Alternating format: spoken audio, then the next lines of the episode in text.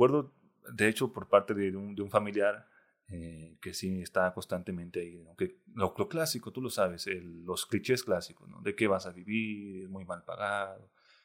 Y lo que le comentaba es, pues puedo vivir de, de cualquier otra manera con tal de hacer lo que amo, ¿no? Órale. Sí, la, la, es más fuerte la necesidad de hacer lo que uno ama que vivir bien o mal, como tú lo quieras llamar, económico, psicológico o espiritualmente. Claro. Y eso me di cuenta al escribir. Yo necesito escribir independientemente de esté como esté en las situaciones terrestres, mundanas que tú te puedas imaginar. Yo necesito escribir.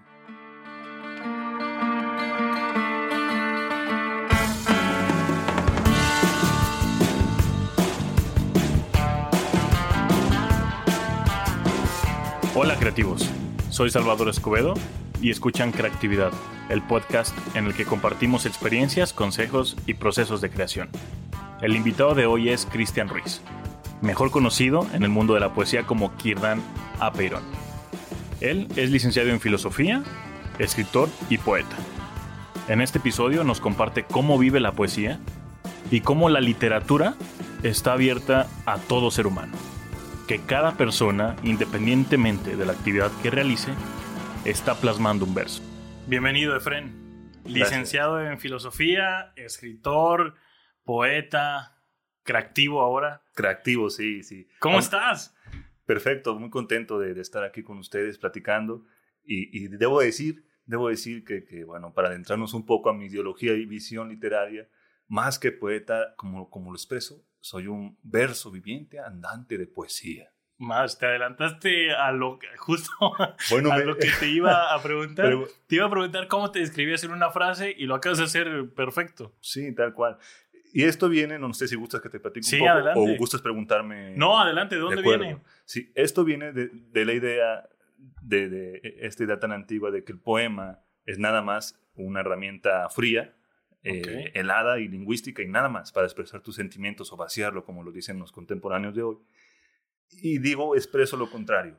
Para mí la poesía no nada más es una categoría más en la literatura. Para mí la poesía está viva y está en el mundo y está en las estrellas y está en nosotros. ¿Y cómo me refiero a esto? Sencillamente sencillo. Ok. Lo que digo es que la poesía, como, como la siento, como la expreso, es mi madre, diosa y patria. Tú eres un verso, un, una forma de verso, carnal, un verso humano. La estrella es otro tipo de verso, un verso cósmico. Y los versos de Becker o, o, o el que te acabo de expresar sí. es lingüístico es categoría. La misma poesía, pero diferentes formas de manifestarse en el mundo y para el mundo. Perfecto. Sí. Oye, ¿y cómo fue que te gustó esto? Bueno, prácticamente fue, va a sonar un poco místico, pero fue casi casi una especie de iluminación, porque uno no va buscando la inspiración, a uno lo encuentra la inspiración. Sí. Y pasó así, quise darle algo más a la literatura, no simplemente verla como una herramienta, sino como un ser. Yo recuerdo que, sí. que estudiamos juntos la preparatoria. Claro, fue, fue un placer. Y, igualmente para, para mí. Y yo recuerdo que tú escribías desde aquel entonces. Sí, ya empezaba. Y te gustaba. Y nunca se me va a olvidar la primera vez que no sé si decidiste o te obligaron de alguna otra manera. bueno, eso es divertido porque fueron las dos. Okay. Al principio me, me, obligaron para, voy a decirlo tal cual, para salvar una materia que no me gustaba, que era computación. Y después, y después le, le, encontré el gusto al estar practicando mi primer poema, que recuerdo el nombre, que se llama La Mujer. Okay. Bueno, sí, ese sí, lo que sí, tú sabes, sí.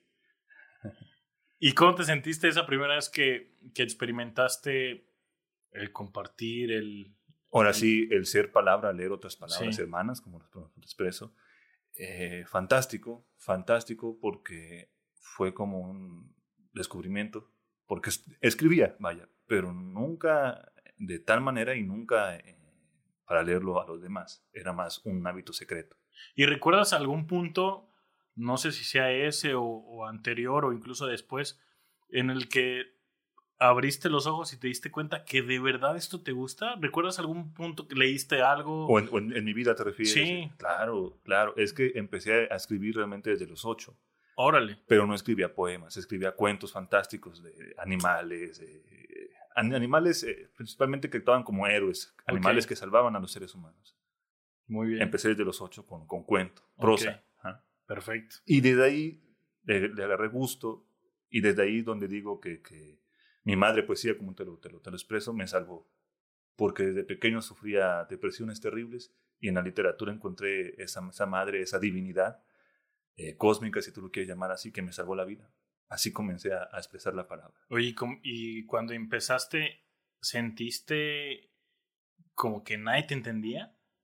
Sí, sobre todo por, por estas visiones que a veces son más propias que colectivas. Sí. Tú sabes que en nuestros tiempos están muy de moda los colectivos literarios y demás. Sí. Y, esta es una visión más, más, más propia, ¿no? Más íntima. Sí, pero al principio te voy a decir, al principio ni uno se entiende a sí mismo.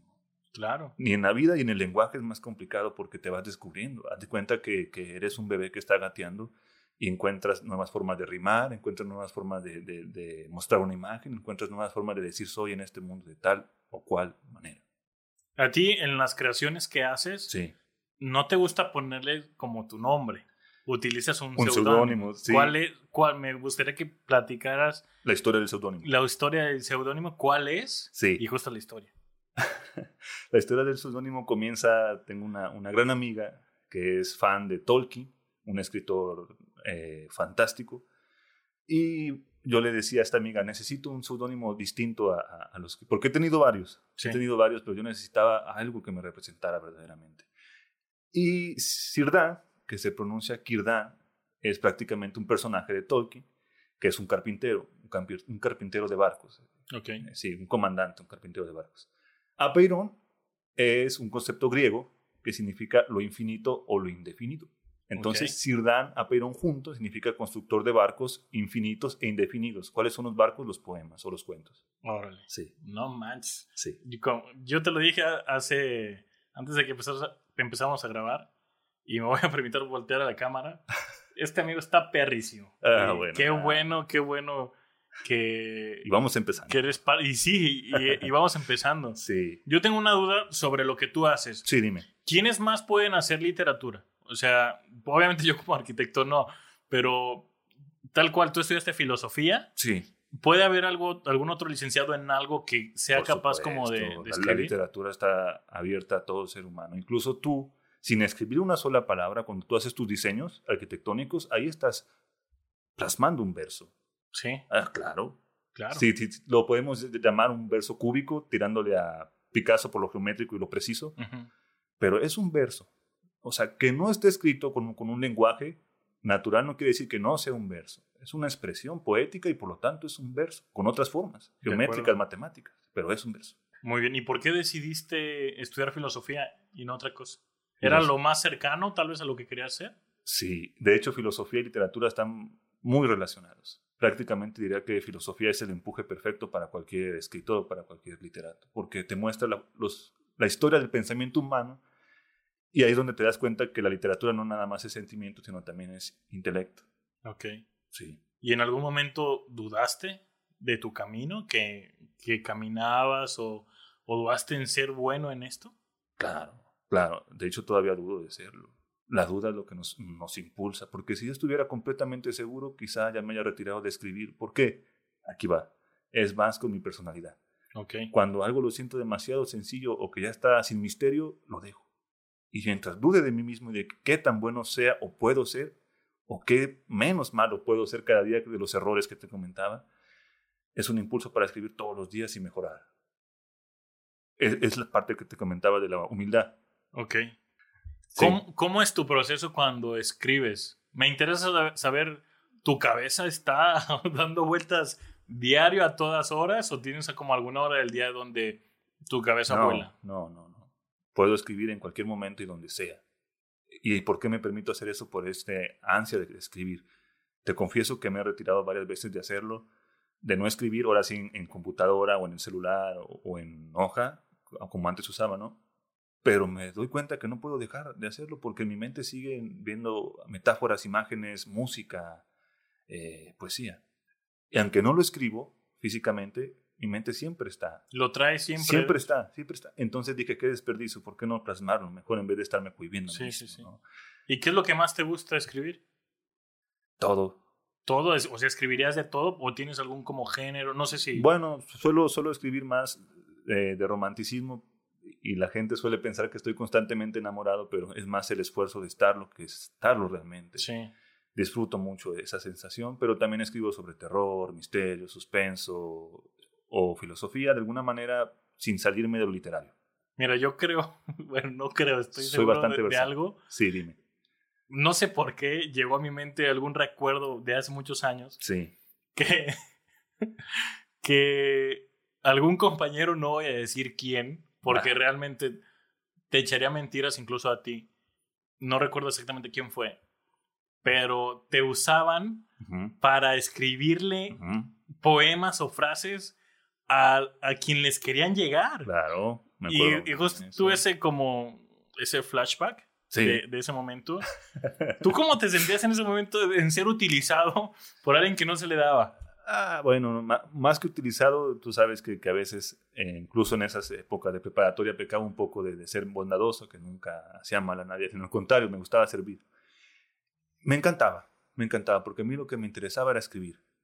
Me utilizaran o no, no me importaba. Si a ellos les beneficiaba, qué bueno. Y si llegaban a enamorar a sus mujeres, para mí mejor, porque entonces estaba haciendo bien mi trabajo. La bronca era cuando se enteraban que tal vez él no lo escribió ni lo pensó, ¿no? Ah, bueno, la bronca es que me buscaran y, entonces ahí hubiera un triángulo amoroso medio peligroso.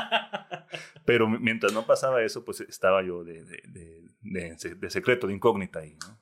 Y cuando creas algo, sí. me gustaría entender un poquito más sí.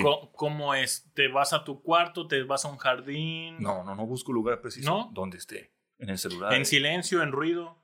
Lo que sea. Nada que me sea. perturba. Okay. Estoy centrado en. en es como si tú fueras un ser eh, totalmente independiente a, a, a, algún entorno, que eres capaz de. De, de enajenarme crear. totalmente para escribir, por supuesto. Órale. Sí. No había conocido a alguien así, ¿eh? Realmente no.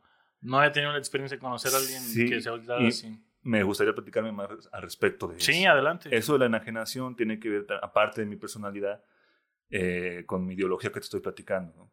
que yo me veo a mí mismo y a ti eh, como un verso, versos vivientes. Entonces es tanto, tanto, tanto que, que voy a, tan hondo que el mundo y sus ruidos o sus silencios no me perturban.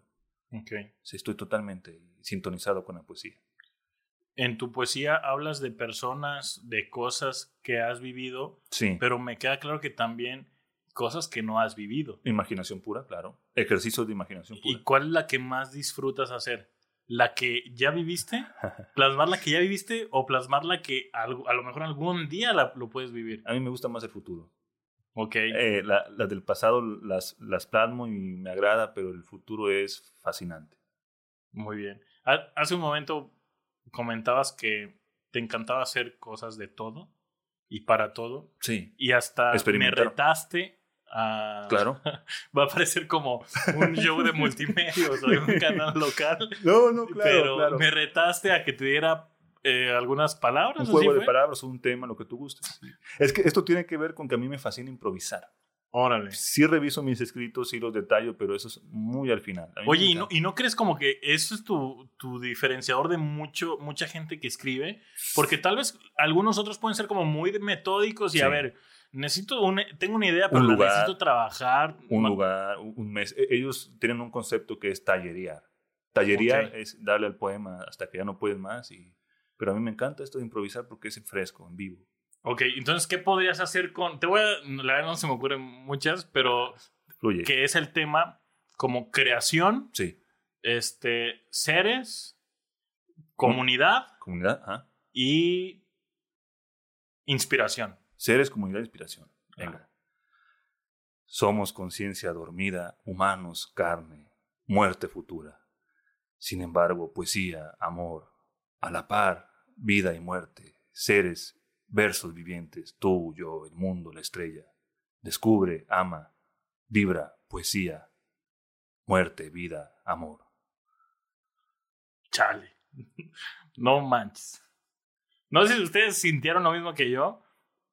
Aquellos que escuchen en, en Spotify o incluso ven en YouTube. Pero aquí se siente un ambiente que no tienen ni idea. La verdad es que está súper rica la plática. sí. Y no, no quiero pasar. No quiero pasar el tema de. Platicas como de amor. Claro, Veo y escucho que platicas mucho de amor. sí. ¿Recuerdas algún amor que te haya que te hayas desvivido? Y tal vez consideras que algún amor pudo ser la motivación inicial para empezar a plasmar ideas. El amor, el amor universal es mi motivación principal para plasmar ideas, pero claro que sí tuve uno que otro romance que me marcó. Uno fue en la, en la universidad, una, una mujer, ahora sí que auténtica, auténtica que comenzó a, a inspirarme a, de hablar sobre el amor. Ok. Sí. ¿Y cómo decides compartir?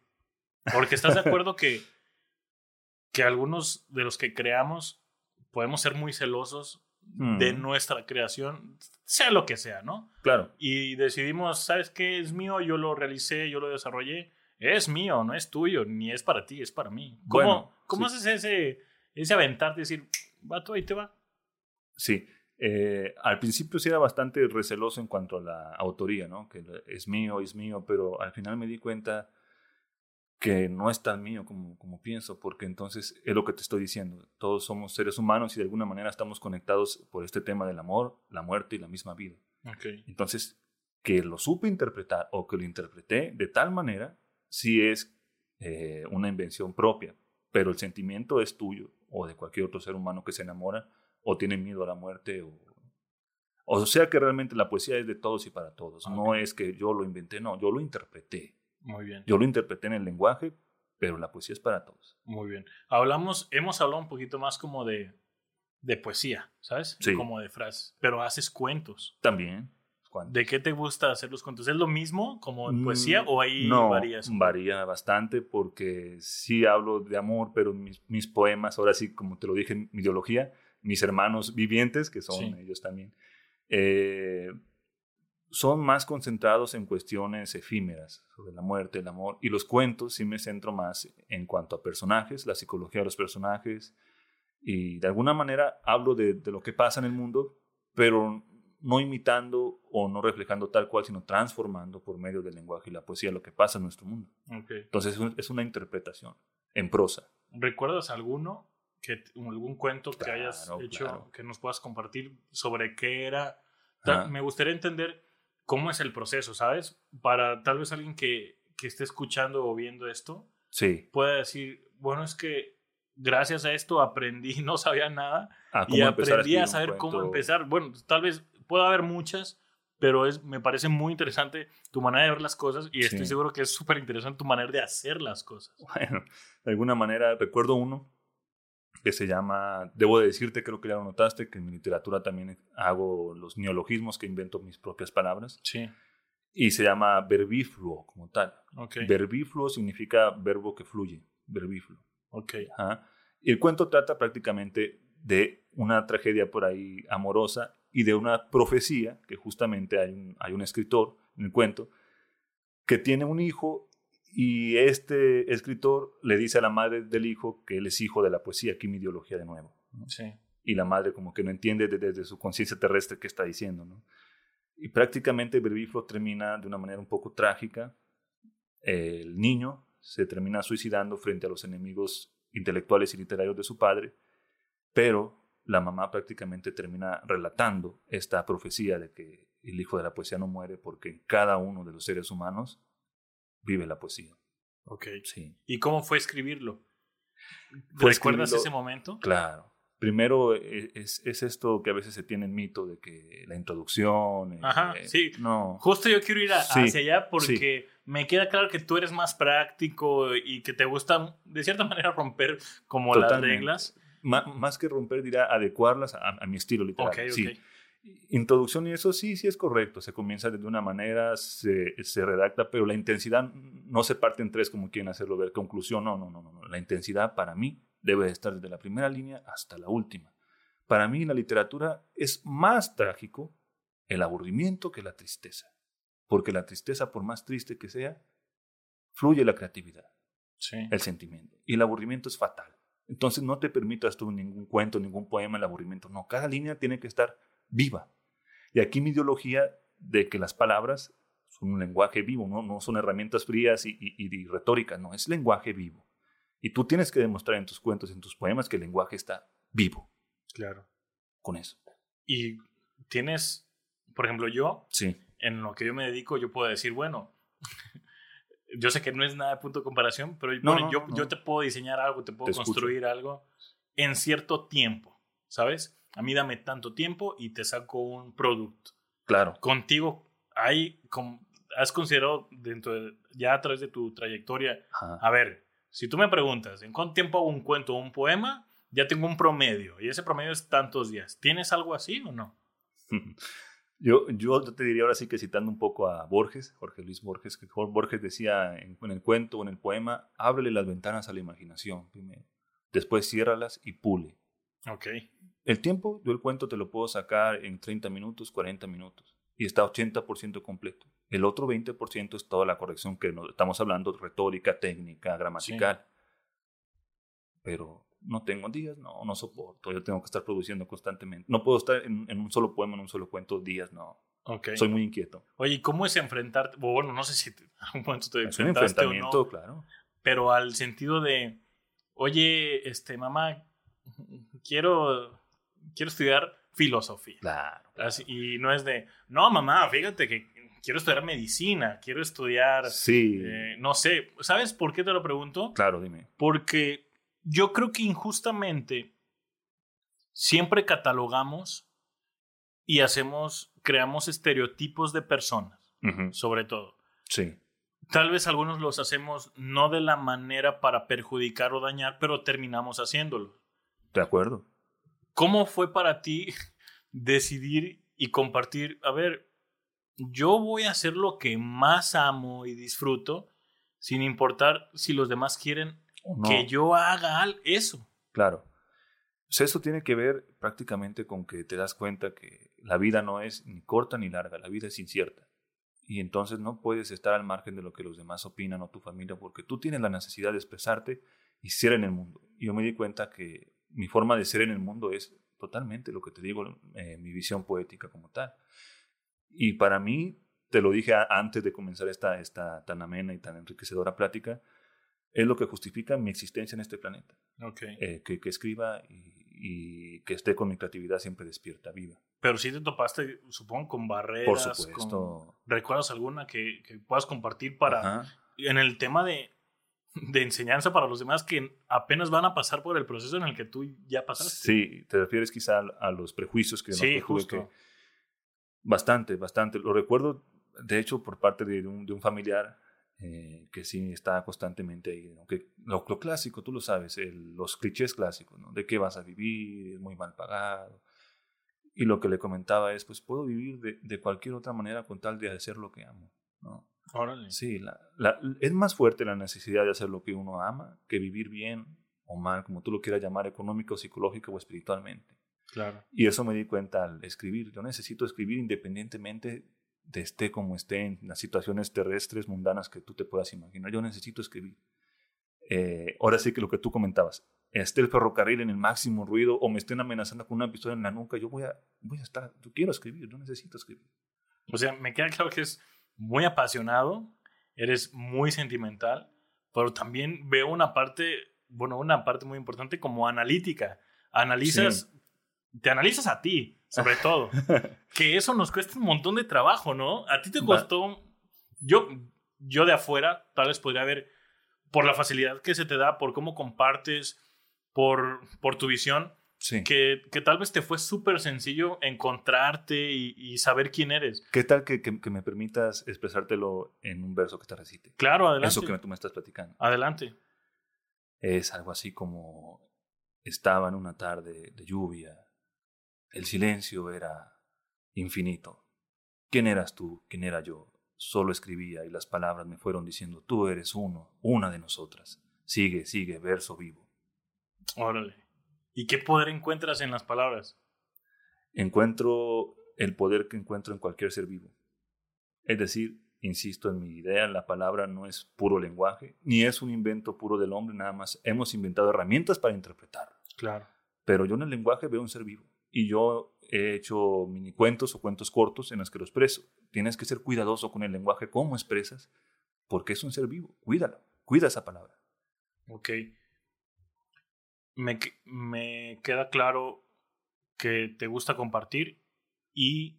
Ah, es lo, que te comentaba, que me he vuelto un poco cínico. Antes era, era, era bastante tímido y, y ahora sí me, me, agrada compartir. Justo, les explicamos por qué. Porque cuando recién llegaste, preguntaste, oye, ¿y tú me notas algún cambio? Cambio desde Porque tenemos unos 10 años de, de no vernos Fíjate eh, en tiempo. persona. Y me haces esa pregunta y yo te decía, pues, este, o sea, sí, te noto una misma esencia, te noto un mismo, como un- una misma persona interna, Sí. pero exteriormente te noto más fluido, te noto como con otra capacidad, muchísimo más suelto, que era algo que no tenías antes. No. ¿Consideras no, que, no. que fue de verdad para bien ese radical, ese cambio radical? Sí, totalmente, totalmente, porque antes era la, la, la mi- mismo impulso creativo, la misma pasión que tú le llamas por, la, por el lenguaje, por la palabra, ahora sí, por la palabra viva, por la poesía viva, pero estaba cohibida, no la dejaba salir. Y ahora decido liberarla. ¿Y por qué la libero? Porque liberándola ella me libera a mí. ¿Y por qué crees que, que antes estaba cohibida? Temor a mí mismo. Este temor de hasta cuándo o hasta dónde puedo llegar escribiendo. Okay. o cuánto puedo descubrir en las palabras, en la literatura. Entonces me fui dando cuenta que era para mí raíz de existencia la literatura. ¿Has compartido cuentos y, y poesía Sí, a revistas? sí, Para los que no estamos en el medio y, y la verdad no conocemos cómo es, ¿qué, qué haces? ¿Lo envías? ¿Ellos te buscan? ¿Es una propuesta? ¿Es un cambio? Es, ¿Cómo es? es, es- es un constante intercambio de acuerdos. Ok. Tú le envías un trabajo inicial, ellos te hacen comentarios de que puedes modificarle tal cosa en, en cuanto técnico o al tema, porque a veces hay revistas muy específicas que Sí. hablan de ciertos temas nada más o ciertas formas de escribir. ok. Y entonces es un intercambio constante, es una negociación entre el escritor y el editor. Pero en mi caso me he puesto bastante, bastante persuasivo de que no quiero que me toquen casi nada de lo que escribo respecto a contenido y, y lo técnico, claro que, como te digo, la humildad. Los Claro. errores nos, los- nos hacen crecer, no te imaginas cuánto. Claro, claro. Sí, Me interesa saber sí. cómo, cómo podrías recomendarle a alguien que escriban, escriba literatura, escriba poesía, escriba cuentos.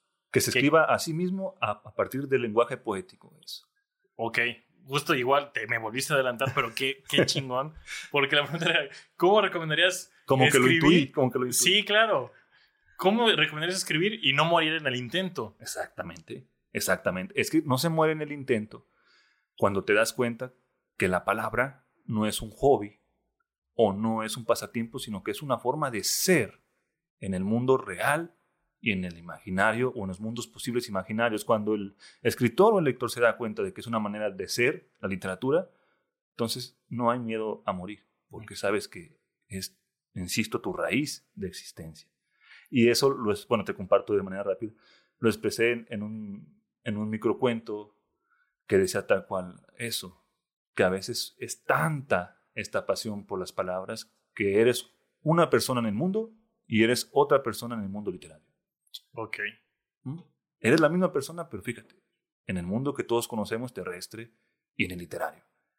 Cuando el lector o el escritor se da cuenta de eso, jamás va a dejar de escribir a pesar de que esté en silencio. ¿Cuál consideras que fue algún acierto que tomaste en, en algún punto de tu vida? Que dijiste, gracias a esto, hoy estoy donde estoy, o soy, más bien, soy lo que, lo que soy hoy en día. soy lo que soy y lo que podría ser. Acierto eso, darme cuenta que, que la escritura era para mí una forma de, de- de existir. Ahí me di cuenta que no nada más practicaba lenguaje o retórica fría y, y muerta, no, sino que era mi manera de ser en el mundo, la, la poesía. Tal cual, así que queda Sí. así, la poesía como mi forma de ser en el mundo. Muy bien. Vamos a pasar a unas preguntas que, Claro, que las hacemos a todos, sí, sí, porque nos damos cuenta que, que aunque son cinco o cuatro preguntas específicas, la, la visión es muy distinta y creo que tú vas a tener una visión totalmente eh, que rota muchísimos grados. Me gustaría saber qué haces cuando no se te ocurren ni las Ideas. Sí, son, son, son momentos que creo que, que toda mente creativa eh, nos sucede. Son este tipo de crisis. Para mí lo más importante cuando no se te ocurren ideas no es leer mucho porque hay quienes piensan que leyendo mucho se les van a ocurrir nuevas ideas y lo único que hacen es leer las interpretaciones de otros escritores. Para mí lo importante es acercarte, en mi punto muy particular, a la naturaleza como tal. Ve, ve a, un cerro, escucha cómo cae la gota de lluvia sobre la hoja, escucha a los grillos, escucha a los pájaros, velos cómo vuelan. Ahí está la creatividad. Muy bien. ¿Qué te hubiera gustado ser si no hubiera sido escritor o poeta?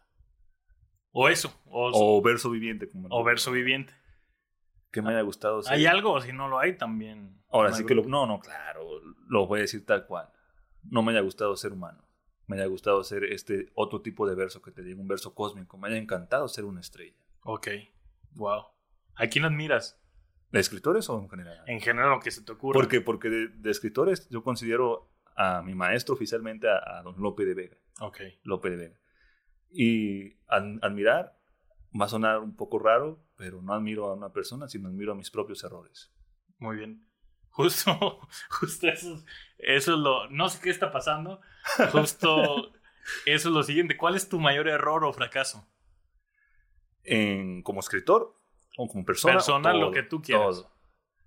Mi mayor error o fracaso es cuando pensé en retirarme definitivamente de, la escritura. Estaba, era un suicidio. Simplemente me di cuenta que no podía dejarla.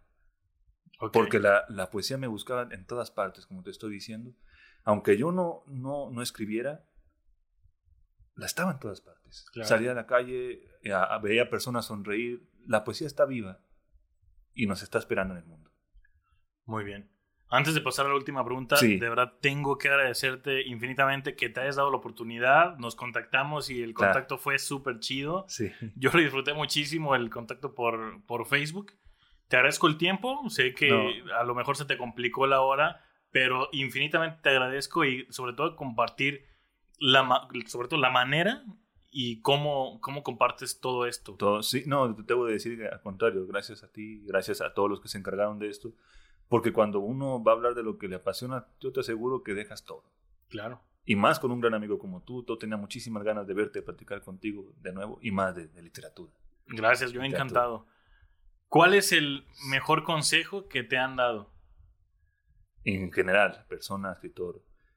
Eh, sé, sé lo mejor de ti mismo y vuélvelo tu propio personaje. Perfecto. Sí. Y, y eso, para, para, para, cortar un poco, lo había leído antes de Picasso, un pintor famoso, que decía como, como, no, no, el sacerdote es sacerdote y tiene aspiración a llegar a ser papa, ¿no? Sí. Yo fui pintor y llegué a ser Picasso. Y es lo que te decía a los escritores. Lo máximo que le puede pasar a un escritor y lo máximo que debe de buscar es su estilo propio y su esencia propia como escritor en el mundo. Es lo máximo. Claro. Que ellos digan, no soy un poeta más, no, soy el nombre o el seudónimo en la escritura. Y vivo para la escritura. Muy bien. Gracias, Efraín. Encantado, encantado. Un placer, un placer. Muchísimas gracias. Hasta aquí el episodio con Cristian Ruiz. Espero lo disfruten tanto como yo lo disfruté. Si quieren saber más de él, y sus escritos, visiten la página salvadorescobedo.mx, diagonal creatividad. Compártanme qué fue lo que más les gustó de este episodio en mis redes sociales. En Facebook estoy como Salvador Escobedo y en Instagram me encuentran como arroba chava.escobedo. Te invito a que le des suscribir al canal de YouTube en el que puedas encontrar todos y cada uno de los videos de todos los episodios. Y por favor, comparte todo este contenido a más creativos para generar una comunidad de creativos súper, súper chingona. Yo soy Salvador Escobedo y a crear